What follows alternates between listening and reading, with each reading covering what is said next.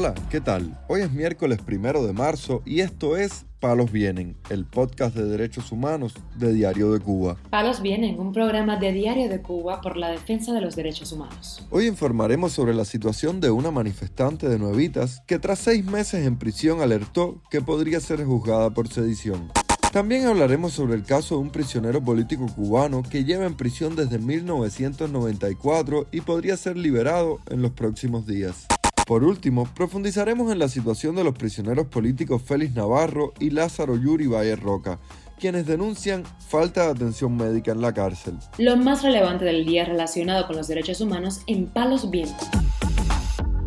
La joven manifestante de Nuevitas, Mayelín Rodríguez Prado, conocida como La Chamaca, lleva seis meses encarcelada en una cárcel de máximo rigor en Camagüey sin petición fiscal y podría ser acusada de desacato por filmar y transmitir a través de las redes sociales las protestas del 18 y 19 de agosto en ese municipio, según informó Juan Carlos González Leiva, miembro del Consejo de Relatores de Derechos Humanos, en declaraciones a Radio Televisión Martí.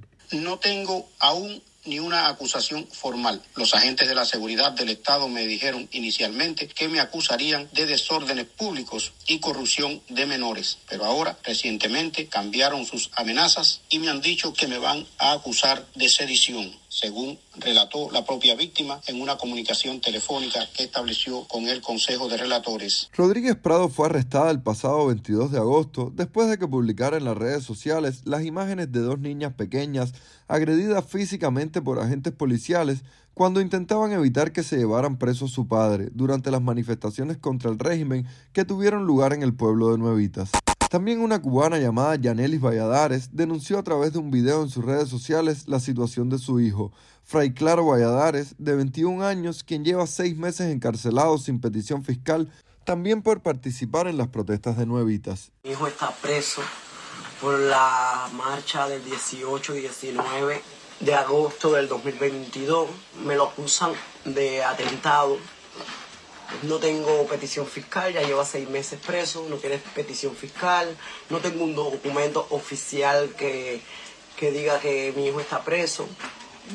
En este tiempo estuvo 46 días en la seguridad del Estado, estuvo en dos meses en, en un depósito, pero después me lo pusieron dos meses en la prisión de máxima seguridad de Cuba, de aquí de la provincia de Camagüey, y Ahora, hace 15 días lo llevan para Kilo 9 y el día exactamente 24 a las 7 de la noche mi hijo me llama, que debía hacerlo a las 11 de la mañana y no me llamó, me llama a las 7 de la noche y me dice, mamita, necesito un favor tuyo. Digo, le dime mi amor, eh, ayúdame porque el jefe de la prisión, el segundo de la prisión y otro más me dieron una paliza que me desbarataron todo. Me dieron duro, me esposaron, me dieron en el piso. Hago una denuncia oficial porque eh, yo tengo una restricción domiciliar también por esa marcha que fuimos a protestar, por los apagones, por el agua y etcétera, eh, eh, condiciones que estábamos pasando. Ahora lo acusan a mi hijo de atentado, yo tengo una reclusión domiciliar. En tanto, la Embajada de Estados Unidos en Cuba pidió la liberación de la cubana Zulmira Martínez, quien lleva más de 40 días detenida en Villamarista por la seguridad del Estado por compartir memes políticos y expresar su interés en querer protestar pacíficamente. En cambio, el prisionero político Humberto Eladio Real Suárez podría ser puesto en libertad este mes de marzo, según le informaron las autoridades en el penal de Ahuica, Matanzas, donde cumple su sentencia, pero su madre dijo a Radio Televisión Martí que teme que le creen un problema en la cárcel para extenderle la condena. Estaba en el patio, se acercó un preso a él y le dijo a otros dos que venían al lado que a mi hijo se le podía dar una entrada de golpe, matarlo, que era un terrorista, un contrarrevolucionario. Le levantó la mano la primera vez, mi hijo se levantó, pero como se la levantó la segunda, mi hijo lo golpeó, cayó en el piso y los otros dos se lo llevaron corriendo. El reeducador le dice que ellos no tienen nada que ver con eso, lo llevaron para, para una celda en distintos lugares. Estoy muy preocupada en estos momentos porque él lleva seis años en Ahuica y siempre estuvo en el mismo destacamento. Últimamente ya lo han cambiado de tres destacamentos. Ahora no me llama todos los días. Le dicen que se lo van a dar el 28 de marzo, cuando le falta un año y unos meses, porque le van a descontar ese tiempo, porque nunca, nunca ha tenido ningún problema. El 15 de octubre de 1994, Real Suárez desembarcó por las costas de Caibarien, en Villa Clara, como parte de un comando que tenía el propósito de crear un frente guerrillero en las lomas del Escambray, pero tras llegar a la isla fue capturado junto a sus compañeros. Humberto Real Suárez, de 55 años, tenía solo 26 cuando fue encarcelado y condenado a pena de muerte, que le fue conmutada en el año 2008 a 30 años de cárcel. Palos viene. La dama de blanco Sonia Álvarez, esposa del opositor y prisionero político cubano Félix Navarro, denunció en declaraciones a Cubanet los problemas de salud y la falta de atención médica que sufre el recluso en la prisión de Ahuica, donde cumple una condena de nueve años de privación de libertad. Félix se encuentra en la prisión de Ahuica, provincia de Matanza.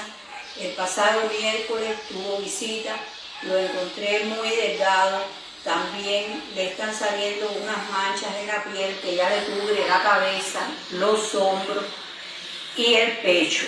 Ningún médico lo ha diagnosticado, pensamos que sea eh, vitiligo, pero no sabemos, eh, no sabemos exacto qué será. También, también Félix es diabético, no le hacen ningún chequeo, no le han medido la, eh, ver, para ver cómo la tiene y le dan los medicamentos, pero los medicamentos ahí a rumbo, a, que se los tome, pero sin saber si tiene el azúcar alta, si la tiene baja, sin saber nada.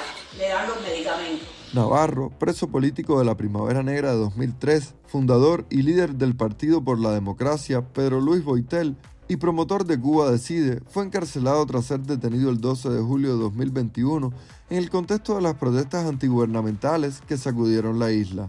Mientras tanto, la también dama de blanco era Lidy Frometa denunció que su esposo, el preso político y periodista cubano Lázaro Yuri Valle Roca, se encuentra sin recibir atención médica en el Combinado del Este, donde ha perdido un gran por ciento de su visión continúe con el mismo problema de la visión. Pero bueno, él me explicaba el viernes que no lo ha visto ningún médico porque ninguno quiere ir a la cárcel, porque no le ponen transporte, no tienen ninguno beneficio y se niegan a ir a la prisión a atenderlos a ellos allí. Eh, la visión, cada día se le ha ido empeorando la visión y hasta que un médico no lo vea y, y le haga los exámenes correspondientes, no se puede determinar qué es lo que le está causando esa pérdida con rapidez eh, de la visión. El periodista independiente fue detenido en 2021 y condenado a cinco años de prisión acusado de propaganda enemiga de carácter continuado tras publicar un video en redes sociales donde activistas lanzaban volantes desde un edificio en Centro Habana con frases de José Martí y proclamas a favor de la libertad de los presos políticos. Palos Vienen, un podcast de derechos humanos de Diario de Cuba con la producción y conducción de Mario Luis Reyes. Muchas gracias por acompañarnos este miércoles en Palos Vienen, el podcast de derechos humanos de Diario de Cuba. Pueden escucharnos en DDC Radio, Spotify, Google Podcast, Apple Podcast, Telegram y SoundCloud. Yo soy Mario Luis Reyes, mañana regresamos con más información.